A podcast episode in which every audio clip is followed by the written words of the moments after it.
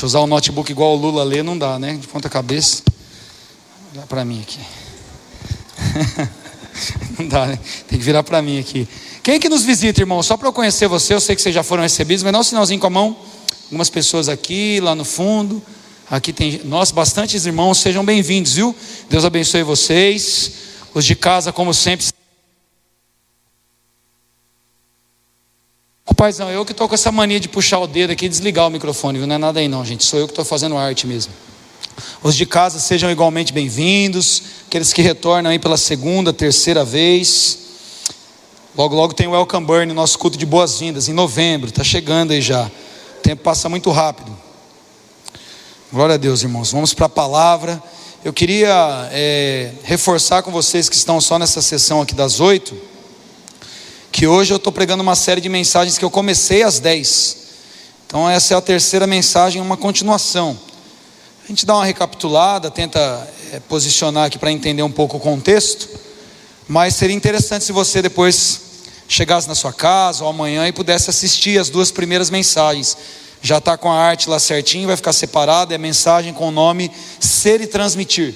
Então a mensagem 1 às 10 da manhã, a mensagem 2 foi pregada agora às 18. Se Deus quiser, a gente consegue terminar agora. Amém, irmãos? Vamos orar? Vamos agradecer ao Senhor.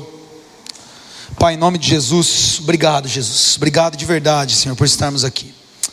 Nós sabemos que é o Senhor quem quer falar conosco, que é o Senhor que nos trouxe para esse lugar.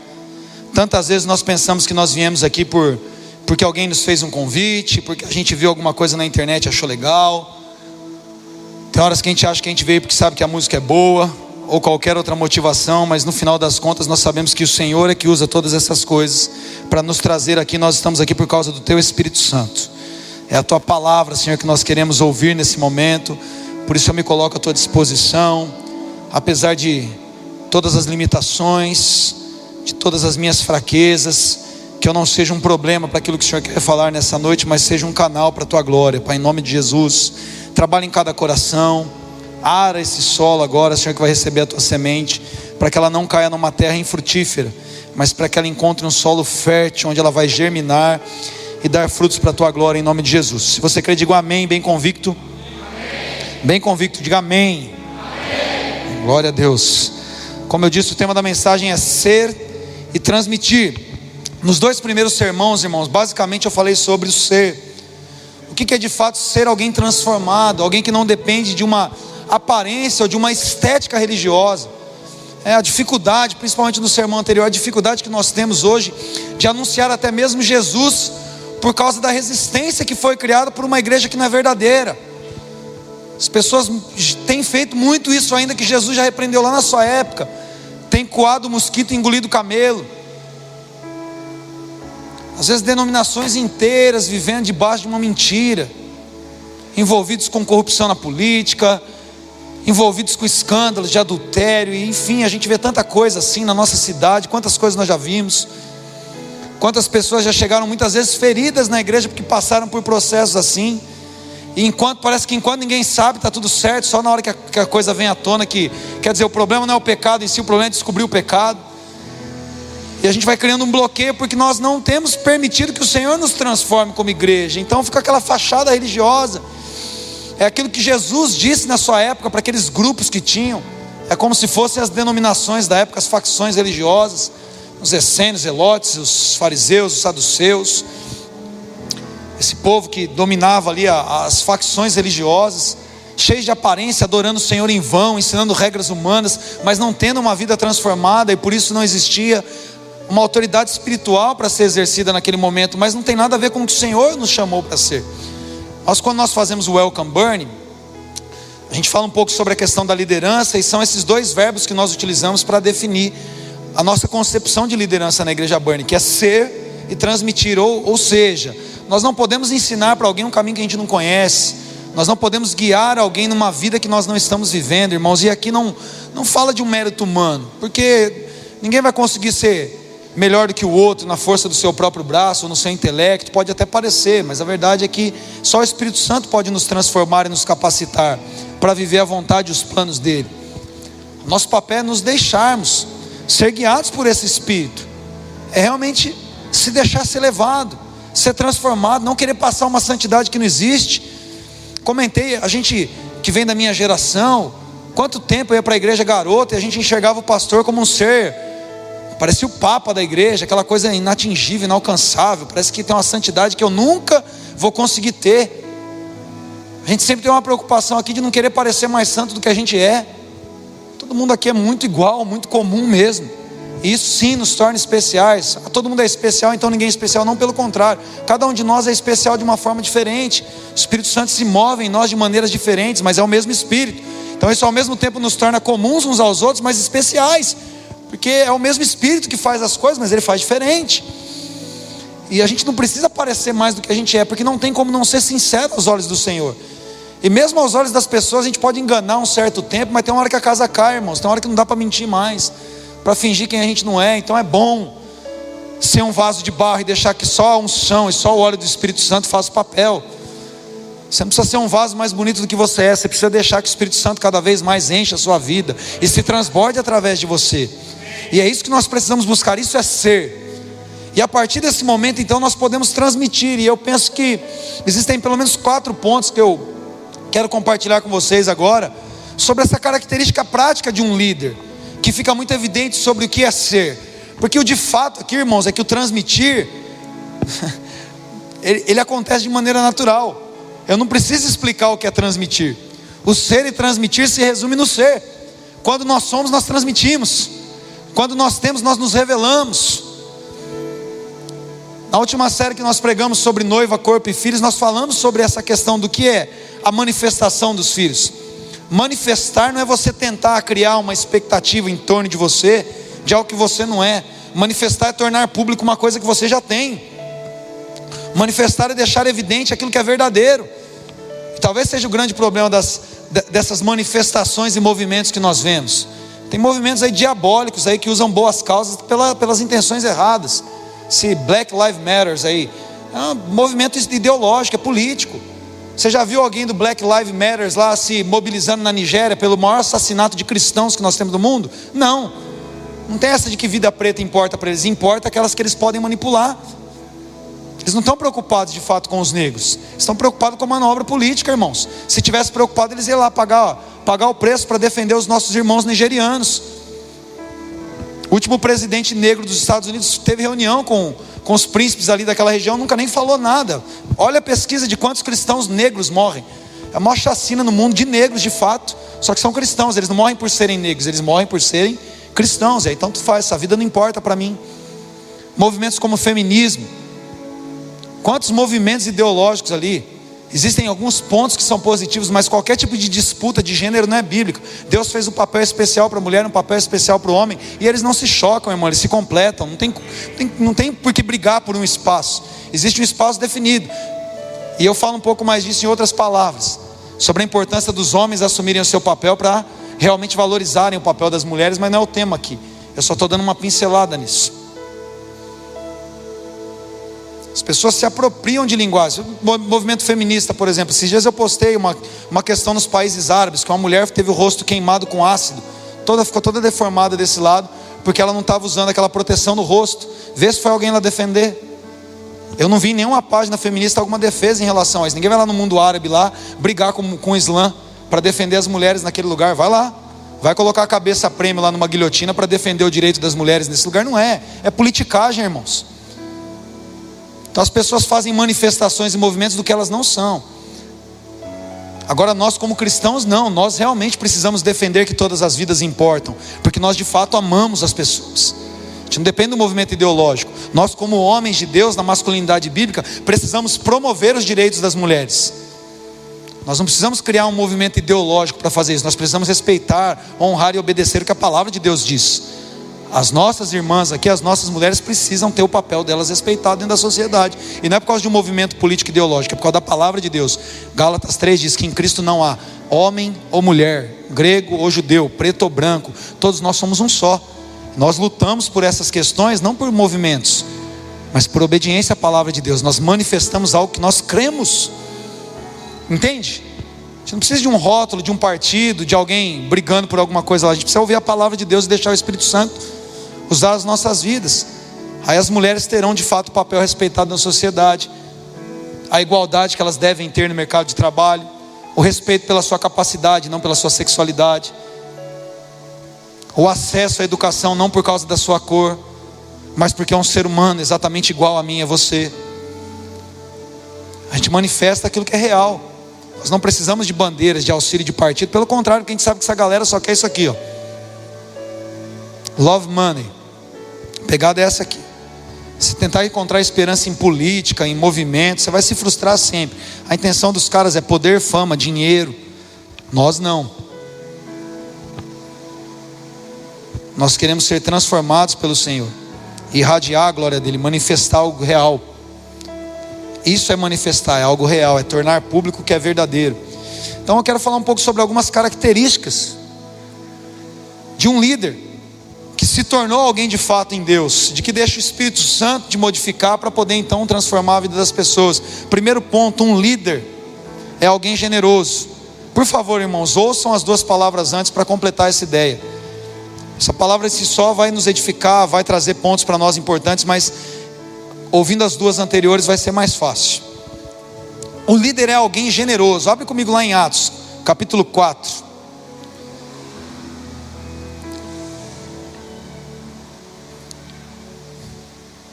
Ele não finge ser generoso. Ele não faz as suas ofertas para que as pessoas vejam. Ele não entrega a sua vida, ele está servindo para que alguém fale, puxa, como ele serve. Não, ele é alguém generoso. É o caráter dele que se manifesta. Os versículos 36 e 37, 36 e 37 de Atos capítulo 4.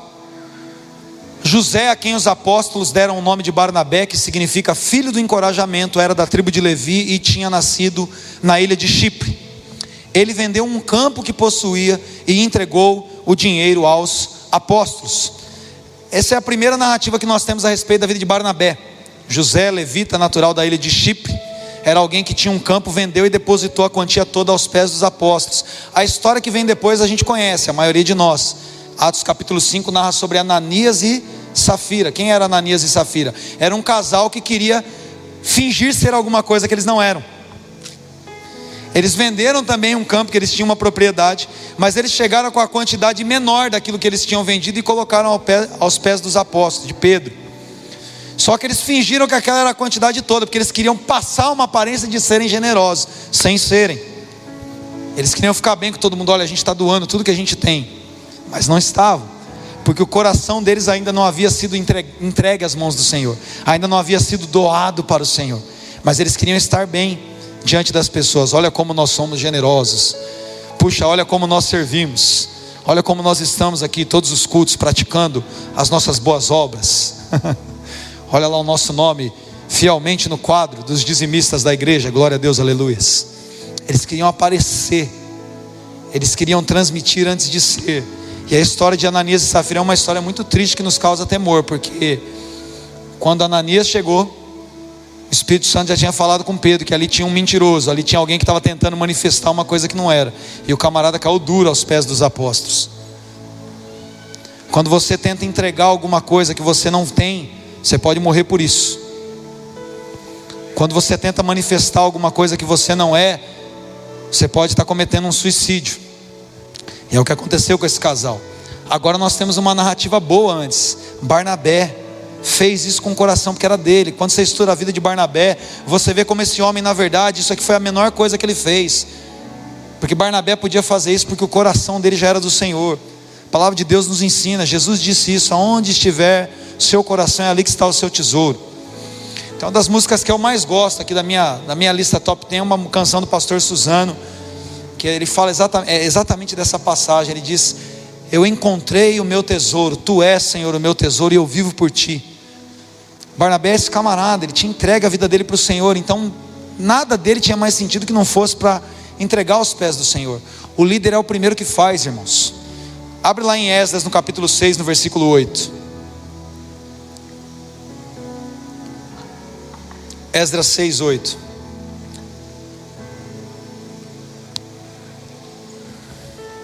É Esdras, está tá em Efésios, é isso? Apesar do texto ser bem profético também, mas é Esdras 6, 8. Olha só, além disso, decreto que ajudem esses líderes dos judeus a reconstruir o templo de Deus. Peguem sem demora todos os custos da construção, usando os impostos recolhidos na província oeste do rio Eufrates, para que a obra não seja interrompida.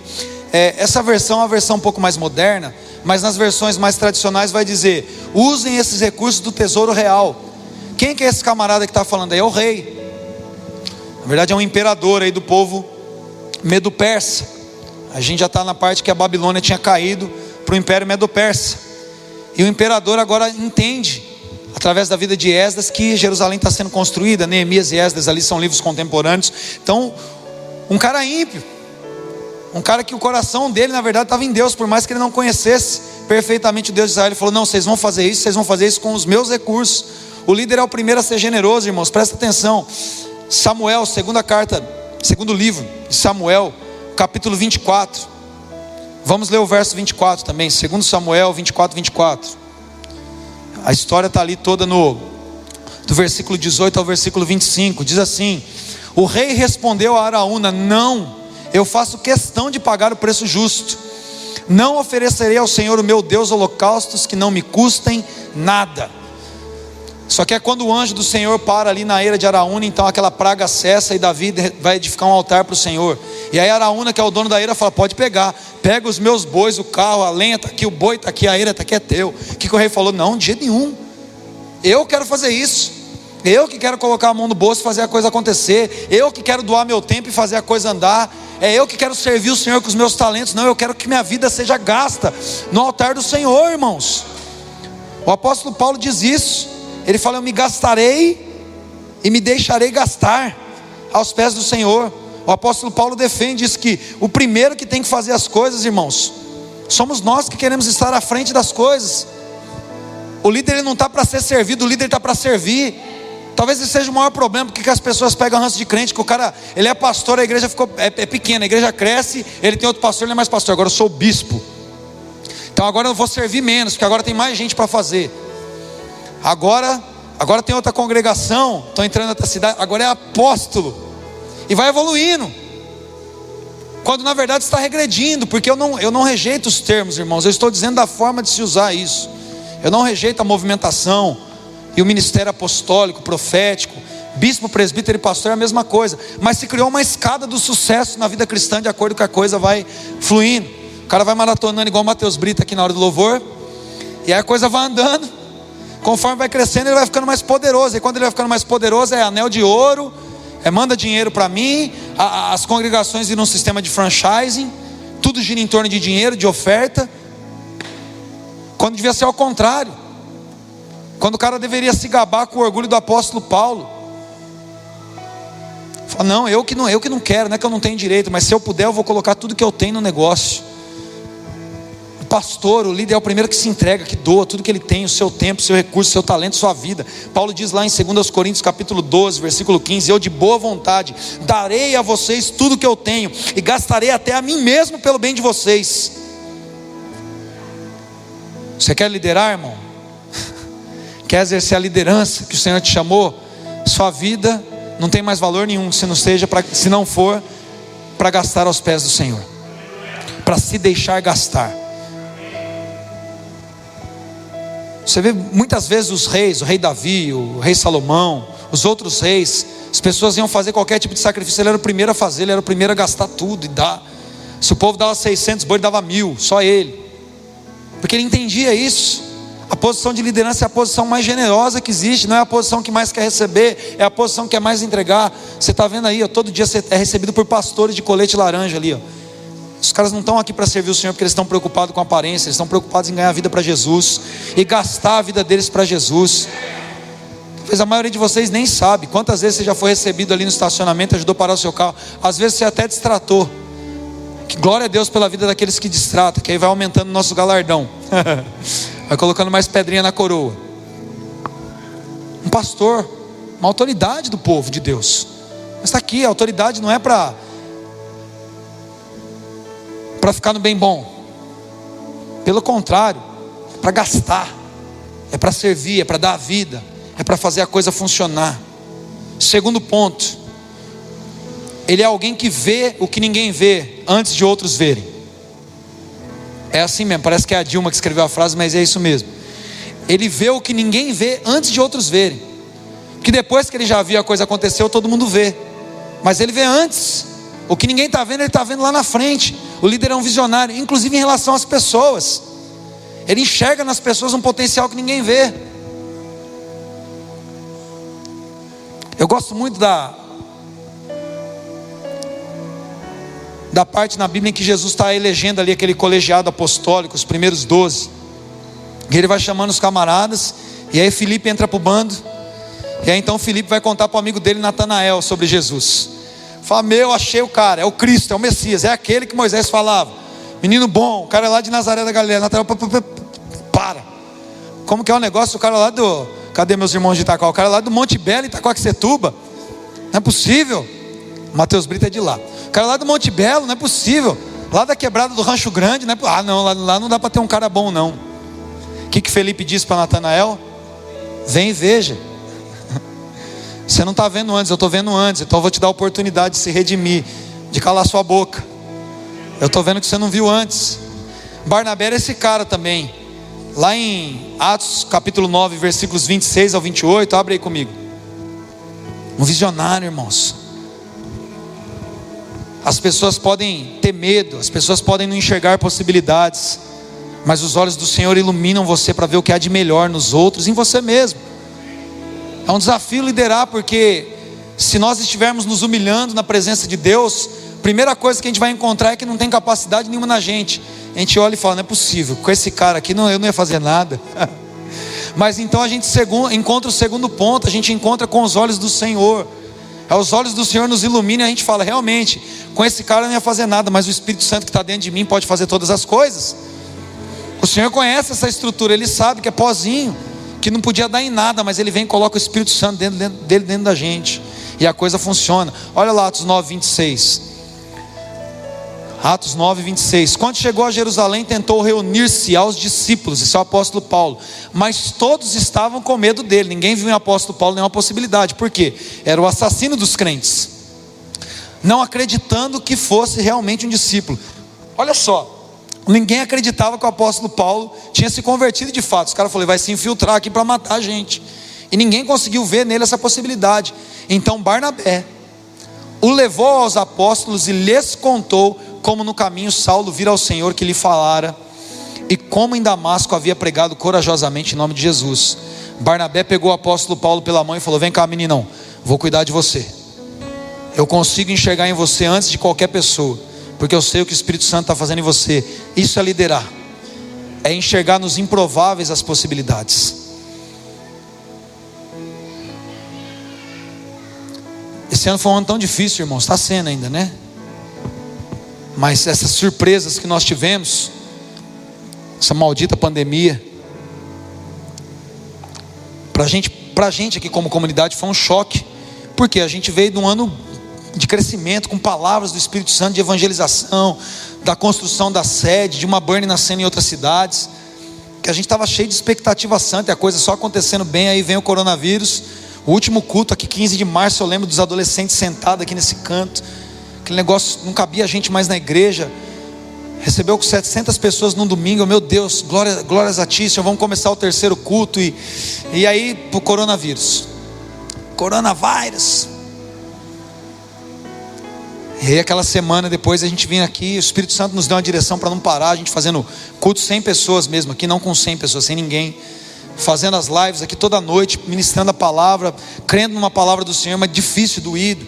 Os desafios, todos os desafios que vocês imaginam que qualquer instituição, do ponto de vista humano, possa enfrentar, os desafios financeiros, os desafios de depressão aumentando, problemas conjugais na igreja aumentando, problemas de desemprego aumentando, os cabelos brancos do pastor aumentando. E aí a gente fica naquela, mas o Senhor falou comigo. O Senhor falou que ia ser um ano de crescimento, só que a gente precisa resolver o problema, então a gente fica focado no problema. Não, vamos acertar isso aqui, tem que fazer isso aqui, vamos fazer assim, assim, vamos fazer o culto assim. Então a gente fica mergulhado no problema e a gente para de meditar às vezes nas coisas que Deus falou. Depois que as coisas criaram uma, uma certa ordem natural ali, o culto funcionando, foi flexibilizando, aumentando aos poucos. E aí eu comecei a me incomodar. Eu falei, não, eu lembro que a gente multiplicou os clãs em fevereiro e Deus falou que ser. O evangel... A gente não está evangelizando mais ninguém, porque não pode convidar ninguém, não pode juntar com ninguém. Está só os crentes se juntando. Eu falei, não está errado esse negócio. E eu lembro que eu falei para os pastores, eu falei, não, o Espírito Santo deu uma palavra para a gente em novembro, a gente não sabia da pandemia, mas o Espírito Santo sabia. Quando o Espírito Santo falou que ia ser um ano de crescer, um ano de ganhar gente para Jesus, um ano de abrir uma burn em outra cidade, um ano de construir a sede, ele sabia ou não sabia do coronavírus, irmãos? Sabia ou não sabia? Sabia. E aí eu falei isso com a pastora dela, falei, não, a gente está vacilando, a gente está tá perdendo o bonde. Falei, o Espírito Santo deu uma palavra, a gente não se move por circunstâncias, se move por palavra, vamos acordar. E aí a gente começou a falar sobre isso novamente. Sei que os líderes de clã vão ter reunião com seus pastores de região dia 14 de outubro. A gente precisa ser ativado novamente nessa palavra que o Espírito Santo deu para nós, de ganhar gente para Jesus, dos nossos cultos nos lares, serem um lugar de salvação. A gente está debaixo de uma palavra, irmãos. Não é estratégia, gente, esquece isso aí. Ó. O que tem de gente que vem aqui para copiar, para tentar fazer. Vem, veio o pastor aqui para ver o culto e chamou gente do louvor para ir para a igreja dele. Tem, tem cada gente maluca nesse. Tem gente que vem aqui copiar, irmão, pode copiar. Eu passo, eu passo o planejamento estratégico da igreja para o pastor. Unção não se copia, essência não se copia. Não adianta você tentar copiar alguma coisa. E eu não estou falando isso porque não adianta eu ver uma coisa que está funcionando em outra igreja também falar, ah, a estratégia é essa, eu vou fazer igual. Não vai funcionar aqui, irmãos.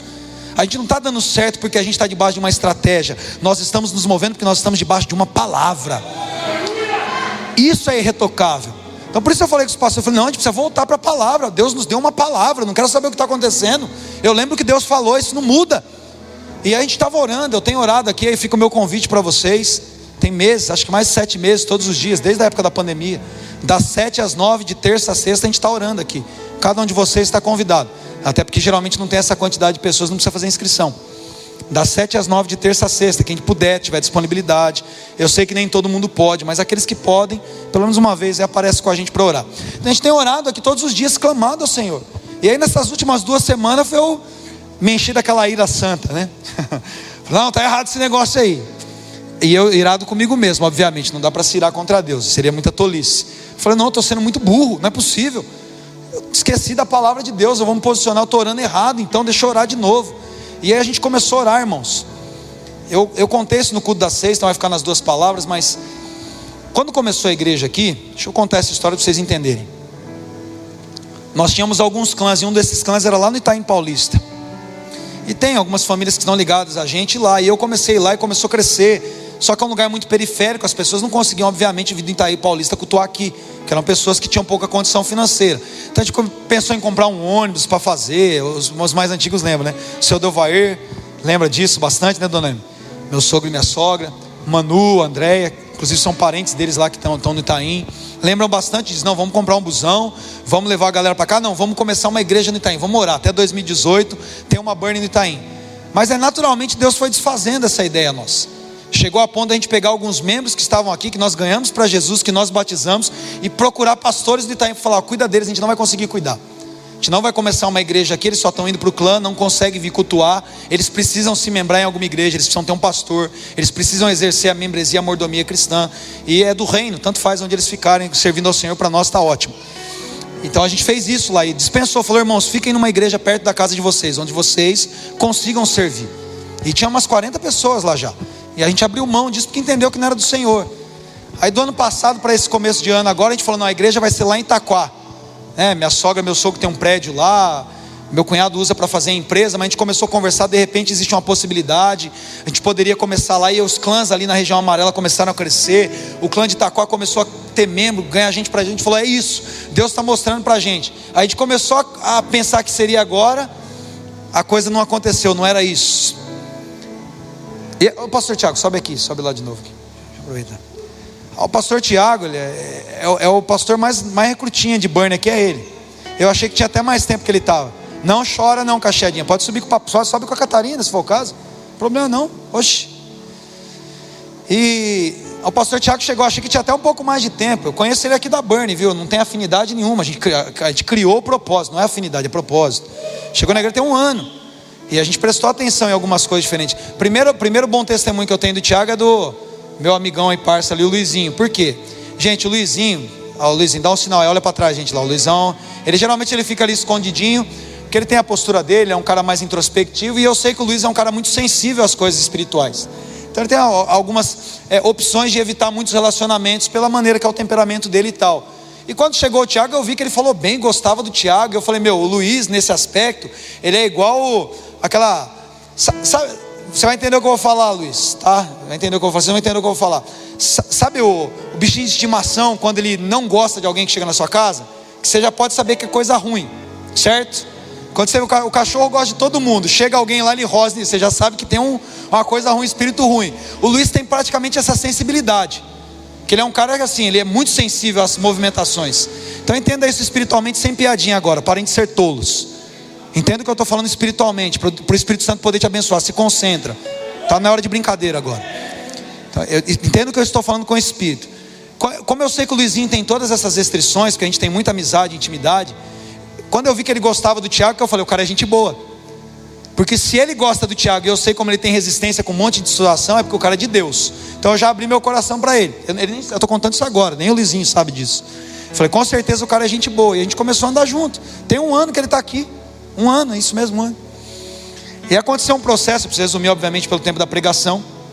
Aconteceu um processo no casamento, ele vai contar esse testemunho, uma situação que fez com que a gente se unisse ainda mais, a, a Carol, a ele, a mim, a Dani. E ele tem sido realmente um cara que entendeu a visão muito parecida com o pastor Igor e a pastora Carol. Cadê o pastor Igor, Carol? A pastora Carol, eu vi que está ali. Está tá servindo aí. Estão sempre trabalhando. Está sendo... Pastor Igor e a pastora Carol, para a gente que a gente se conhece de, de, de maternidade. Que a gente andava de velotrol, dava uns drift de velotrol no parquinho junto. Quando chegou aqui, parece que já era de casa. E, é uma linguagem totalmente diferente, é o mesmo caso dele. Chegou naturalmente, eu percebi. Quem já orou com o pastor Tiago junto aqui? Quem que já orou com o pastor Tiago? É, tá. A igreja começou a reconhecer, gente, o, o ministério chamado deles. Ninguém forçou nada. Ele não está nem no presbitério. Até hoje ele não estava nem no presbitério da igreja. Tem outros pastores que estão mais tempo aqui. Uma coisa que Deus fez, duas semanas, só para resumir aqui, para não roubar muito tempo. Ele mudou para São José, encontrou emprego lá, o patrão alugou um apartamento. Na hora que ele falou que ia começar o clã lá, eu falei: Não, tenho certeza, a gente está começando uma burn aí. É a resposta de Deus. Hoje está nascendo a burn em São José dos Campos, irmãos. Glória a Deus. Pode aplaudir Jesus.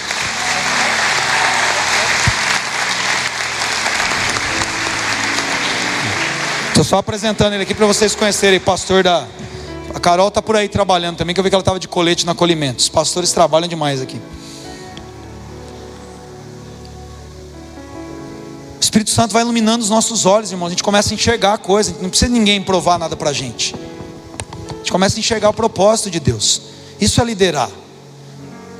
De repente na nossa cabeça existe uma naturalidade de promover, de fazer as coisas do nosso jeito, quem a gente gosta, de andar só com quem a gente tem afinidade. Não. Os nossos olhos precisam estar abertos para os processos do Espírito Santo. Um líder, ele não se movimenta por aparência ou por circunstâncias, nem pelas ruins, nem pelas boas. Se fosse para a gente se movimentar por circunstância, agora, meu Deus, nesses últimos sete, sete meses. E tem outra coisa, hoje também, é duas semanas só de oração. Hoje também a empresa de topografia já demarcou os nossos terrenos. Amanhã tem reunião com os engenheiros sobre o corte do terreno. Terça-feira o cara do caminhão de terra vai estar sentando para conversar comigo. Nós vamos começar a construir esse ano. É esse ano.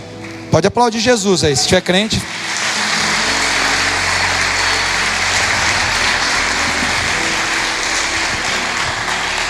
Mas por que, que essas coisas estão acontecendo, irmãos? Porque nós decidimos não parecer alguma coisa. Cada um de nós tem optado por isso, por entender o que Deus está fazendo, por se envolver com aquilo que o Senhor está fazendo. A gente não está procurando viver aqui por amizades, por, ah, eu gosto desse, então esse vai estar comigo. Não, ah, esse aqui eu não sei. Esses dias eu estava batendo um papo com o João sobre isso, não é isso, filho? A gente estava conversando sobre isso. Falei, liderança não tem nada a ver com afinidade. Ah, não, agora a gente às vezes enfrenta muita resistência por meninice. Eu lembro quando a gente entendeu do Espírito Santo, que era o Igor e a Fernanda que iam liderar os jovens. Muita gente torceu o nariz, muita gente achava que tinha que ser de outra forma. Muita gente saiu falando besteira daqui para lá. Tá aí. Os propósitos do Senhor, irmãos. Também conhecer eles na igreja aqui, ó gente entendeu que era algo de Deus, a gente não fica fabricando coisa. Toda vez que a gente tenta fabricar uma coisa e ver com os nossos olhos, sai um Ismael. Todas as vezes que nós permitimos que o Espírito Santo faça através de nós, sai um Isaac. Podia, ia ser legal. Quando eu fui para Itaim, a motivação não era errada, irmãos. A gente viu lá, eu passei lá, lá é bocada, é quebrada mesmo. É aqueles fluxos, a rolotada, você tendo que desviar lá, passa pelo meio da favela, os caras traficando na rua. Eu olhei para aquele lugar e falei: pronto, o melhor lugar para começar uma igreja é aqui. Gente vai arrebentar com o inferno nesse lugar aqui. A gente vai chegar aqui com a espada do Espírito. Quem sabe um dia ainda o Senhor nos leva para lá. Pode ser que não foi o tempo ainda. Os nossos olhos ainda estão lá no Itaim e Itaquá. Sei que Deus vai fazer, não era a hora. Mas Ele fez de um jeito que a gente não imaginava, só que Ele fez. Essa é a questão, Ele fez. Não era como nós tínhamos planejado, mas Ele já está fazendo. Ele deu uma palavra. Então, quando nós nos abrimos para a direção do Espírito Santo, irmãos, os nossos ouvidos ficam desimpedidos. É isso que o apóstolo Paulo fala no capítulo 2, verso 9, na carta aos Coríntios. São coisas que os olhos não veem, os olhos comuns, os ouvidos não ouvem, não chega no coração de qualquer um. Deus reserva isso para quem ama, porque quem ama é transformado. Quem ama o Senhor é transformado pela presença do Espírito Santo, tem comunhão com Ele, e é só isso que nós precisamos para liderar. Nós fomos chamados para liderar um povo, irmãos, indiferente do seu cargo, da sua posição, numa estrutura eclesiástica. Eu não estou falando dessa liderança, por isso que eu disse que você precisa ouvir as outras duas palavras. Eu estou falando sobre sermos reis e sacerdotes sobre a terra, sobre exercermos a liderança espiritual na onde Deus nos colocou, sobre exercer a liderança no nosso bairro, na nossa vizinhança, nas cidades onde o Senhor quer nos levar, nas nações da terra que Ele vai nos dar por herança, porque nós estamos aqui representando um reino sacerdotal, os príncipes do Senhor. Nós estamos aqui para tomar territórios, para alcançar corações, para chegar em lugares onde o Evangelho não foi pregado. E o Senhor quer usar a sua vida, a minha vida para isso, mas nós precisamos munir os nossos pensamentos dessa atitude espiritual, para que a coisa aconteça. Lembra de Samuel ungindo Davi? Quem lembra da história? 1 Samuel 16. Ele chegou, ele viu quem lá? Eliabe, bonitão. Falou: É esse cara. Não tenho dúvida, ele estava acostumado com Saul. Eliabe era maior que o pastor Tiago cabelão escuro, bonitão, fortão, era um, era um dos caras, foi um dos, dos homens poderosos no reinado do irmão dele. Mas o que Deus diz exatamente naquele momento quando Samuel enche os olhos e vê, vai ser assim, é isso aqui que eu vou fazer agora. Deus falou: Samuel, você está vendo com os seus olhos, eu preciso que você enxergue com o coração, eu preciso que você veja as coisas como o Senhor vê. Para você ser um profeta nessa geração, irmão, você precisa parar de enxergar com os seus olhos e ver como o Senhor vê. Você precisa parar de tomar decisões por afinidade começar a enxergar o propósito do Senhor nas coisas. Você precisa fechar sua boca para comentários humanos e permitir que a boca do Espírito fale por você.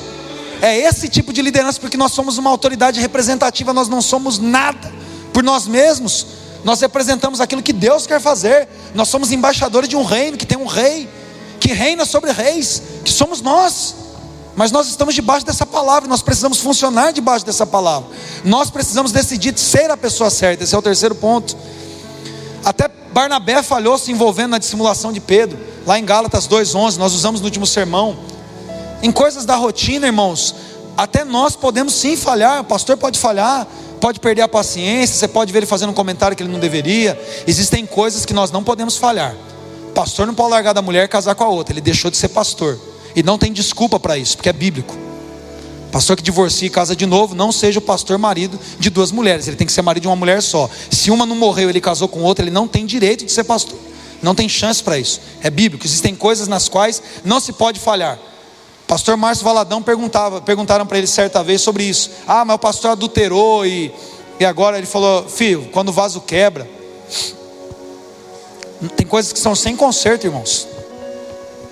São coisas sérias. O pastor começou a amar o dinheiro, assaltou a igreja. O ministério vai ficar marcado com aquilo para sempre. Um líder se envolve com escândalos de corrupção, uma denominação, lava dinheiro para partido político. Tem coisa que não dá, irmãos. Mas nas falhas da rotina, coisas que acontecem aqui com o ser humano, falhas, pecados, acidentes, a gente pode falhar, irmão. Pode acontecer que bem, pode acontecer. Só que nós precisamos decidir ser as pessoas certas. Nós precisamos decidir nos posicionarmos no Espírito Santo e depender para conseguir viver, para conseguir não viver uma vida de aparência, mas para viver uma vida transformada e ter unção, para contaminar literalmente pessoas.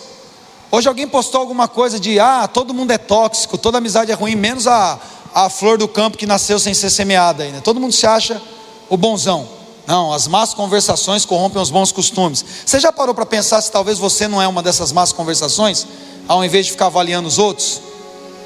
A gente já parou para pensar se a gente de fato é uma boa companhia que impulsiona os outros? Porque nós precisamos decidir ser as pessoas certas. Nós precisamos decidir para liderar o mundo, não sermos os motivos de escândalo, irmão.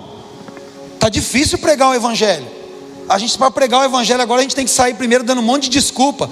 Não, mas isso que você viu aí a fulana que fez aquela coisa e tal, não, isso não é igreja. Olha, irmão, esse negócio que você está vendo de dinheiro, que você assiste na internet, não, não é isso não, eu sou crente, mas eu sou diferente, não é assim? Para pregar, e você vai ser mais um desses, que alguém tem que falar, não, você conhece o menino ali, ó, mas não é, não é, não é aquilo que é ser crente, não. Nós precisamos decidir ser a pessoa certa que alguém pode olhar e falar, como Paulo dizia. Paulo disse isso. Se vocês estão com problema de referência, pode olhar para mim. Vocês vão encontrar um cara com fraqueza, vocês vão encontrar um cara com muitos problemas, com muitas falhas, mas alguém que decidiu olhar para Jesus e todos os dias está se arrependendo e permitindo ser mudado. Está se arrependendo e permitindo ser mudado. Decidiu não ser um Naaman cheio de lepra e com uma armadura para disfarçar. Está permitindo que o Espírito Santo transforme. Se você quer liderar, irmão, se você quer realmente transmitir alguma coisa, esse é o terceiro ponto. Seja a pessoa certa. Quarto e último ponto. Um líder é alguém que constrói um legado.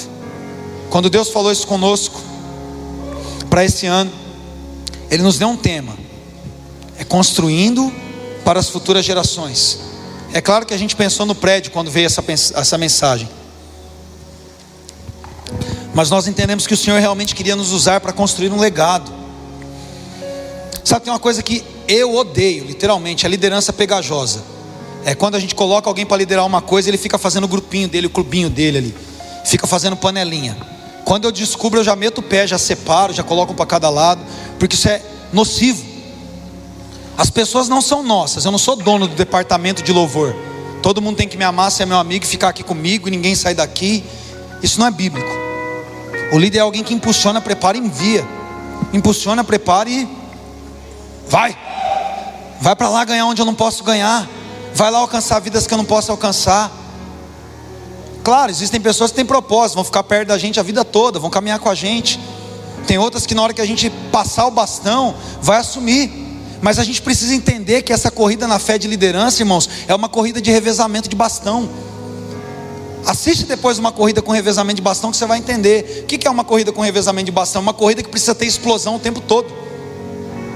É uma corrida que o tempo todo precisa ser mantido no nível alto. Então uma pessoa só não consegue fazer aquilo. Então o camarada já tem um percurso determinado para correr e quando ele está terminando o percurso dele, tem alguém correndo aquele percurso final até o momento de passar o bastão, não é assim? Isso é liderar. É esse último trechinho enquanto você está correndo junto com alguém passando o bastão para deixar que o gás continue, para que a corrida continue na mesma intensidade. E aquela pessoa pega o bastão e fala: Não, agora eu sou líder desse departamento, agora eu que faço tudo, todo mundo aqui vai ter que me amar, é minha patota, é meu clã, é minha região. Não, vira e mexe, a gente muda pastor de região já para isso mesmo. O cara começa com o clã, quer cuidar dos dois, não, não é, esse aqui, você sai daqui. Não é você que precisa brilhar, é Jesus que precisa brilhar. Nós não fazemos discípulos para mim, não faço discípulo para Bernie, nós fazemos discípulos para Jesus. E se a pessoa precisar ficar apegada comigo para funcionar com Jesus, irmão, a gente não entendeu nada. Não é a linguagem, aqui Deus me livre e guarde isso. É o meu discipulador, seu discipulador, nada. Você não tem o seu discipulador, é o cara que te ajudou a dar os primeiros passos. Ah, é meu pastor, que seu pastor o quê? Seu pastor é o bispo supremo das almas que morreu por você. A gente é só ovelhinha contratada, irmão. Ninguém é dono de ninguém, não. A gente está aqui para servir a humanidade, a gente não está aqui para ser servido. Quero pompa, quero que eu entre e fale lá, o meu pastor. Eu não vou na cruz por causa de você, eu não sou nada, eu sou um servo é uma ovelhinha mais velha. E eu não estou excluindo a autoridade espiritual. Vocês não são tolos, vocês estão entendendo o que eu estou falando. Eu estou falando sobre um apego humano, sobre essa avareza com pessoas. Eu quero que todo mundo fique debaixo da minha asa. Irmão, você não tem asa igual a de Deus para proteger ninguém. As pessoas precisam ficar debaixo da asa do Senhor.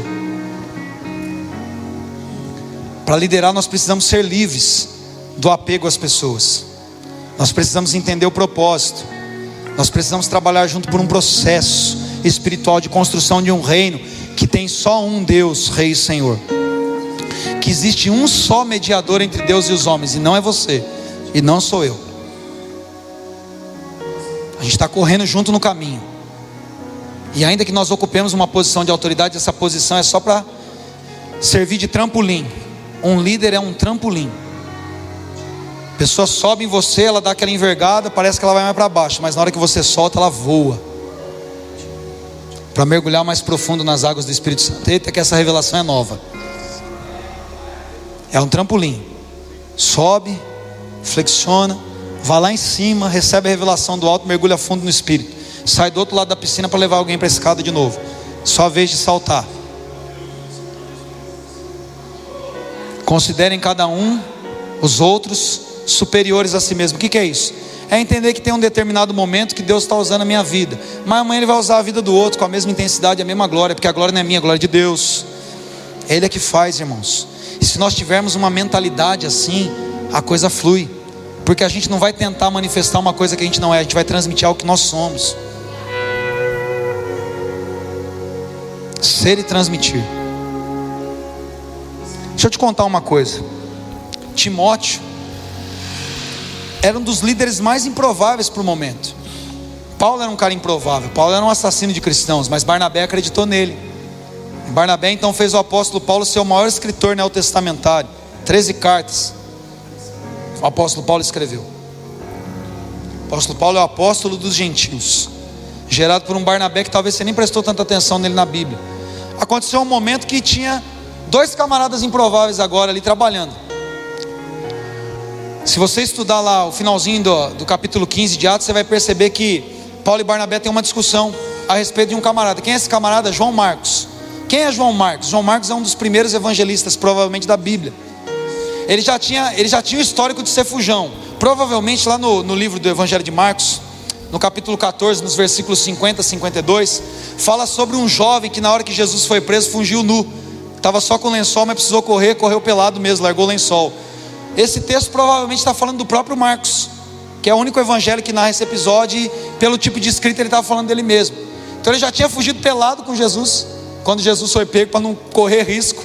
E quando o apóstolo Paulo e Barnabé estavam na primeira viagem missionária, ele fugiu também, deixou os dois na mão. E aí Paulo tem uma briga com Barnabé por causa desse cara, falou: não vou levar esse cara, esse cara é um fujão. E Barnabé falou: não, eu acredito nele, eu acreditei em você, eu acredito em João Marcos também. Quem que se tornou Marcos? Bispo de Roma sucedendo Pedro. Primeiro evangelista, provavelmente, quando a gente estuda o código Q, é da carta dele que a gente tem influência para Lucas e Mateus. Um fujão, mas que alguém olhou para ele e falou: Esse cara vai chegar num lugar muito longe. Um líder constrói legado, irmãos. Paulo também aprendeu isso depois. Que Paulo pegou Timóteo de cria. Quem que era Timóteo? Um cara que tinha metade da idade provável para ser um bispo. Um bispo precisava ter pelo menos uns 50 anos naquela época. Timóteo tinha no máximo 30. Um cara filho de pai grego, que não era circuncidado, ao BO com os judeus. E além de tudo, um menino que sempre ficava doente. Lembra de Paulo escrevendo para ele? Não toma só água, toma um pouco de vinho com água por causa das suas constantes enfermidades. Ou seja, o moleque incircunciso e doente. Substituiu o apóstolo Paulo. E provavelmente ainda gostava de uma marombinha, né? Gostava de ir para academia. Era doente, mas ficava tomando whey para poder treinar. Paulo fala para ele: Timóteo, para de fazer muito exercício físico para nada isso é proveitoso, mas te exercita na piedade. Provavelmente ele era fisiculturista. E se tornou o sucessor do apóstolo Paulo, cara. Um moleque bastardo para os judeus e doente. Timóteo, meu verdadeiro filho na fé, ninguém te despreza pelo fato de você ser muito jovem. Está entendendo? Líder impulsiona. Líder não quer atenção, irmão. Líder quer gastar a vida. Eu me gastarei e me deixarei gastar por vocês. A satisfação é ver os outros crescendo. A satisfação é ver quem chega aqui ficando melhor. Não só sendo transformado, mas se tornando também um transformador de vidas. Não só pegando o bastão, não. Agora o bastão é meu. Agora eu que lidero os adolescentes. Agora eu que lidero os jovens. Agora eu que lidero a região amarela, vermelha, azul. Agora eu que ministro louvor aqui. No louvor aqui eu adoro isso aqui, cara. Tem um cara que é famoso hoje aqui na igreja. Ele chegou aqui, ele não era tanto, mas ele é famoso, está em agenda agora, vai voltar. A gente vai ver pouco ele aqui. Ele tem um compromisso comigo de estar terça aqui pelo menos. Então tá, está em agenda hoje a banda. Mas cara, aqui ó, ministrando louvor, é um dos caras que eu mais gosto de conduzir na igreja, que tem uma unção fantástica. E Deus vai trazendo, Deus vai derramando, é justamente para isso, para a gente entender que a glória não é do homem, que a glória é de Deus.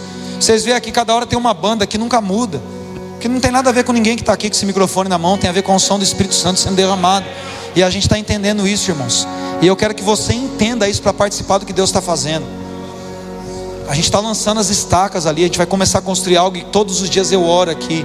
Quem vem na oração aqui sabe. Todos os dias eu oro, Deus me revela um design do céu. Deus fala o que o Senhor quer fazer ali. Eu não quero construir um, um clube. Eu prefiro não construir se for para ser um clube, Deus. Eu quero que seja um lugar, uma casa de oração para todos os povos, um lugar onde haja alegria da tua presença, um lugar onde famílias sejam restauradas, um lugar onde as pessoas cheguem arrebentadas, presas em vícios, com seus casamentos pendurados por um fio e se tornem profetas do Senhor, e se tornem pessoas transformadas. Senão não tem sentido. Senão não tem sentido, senão não tem porque eu estar aqui.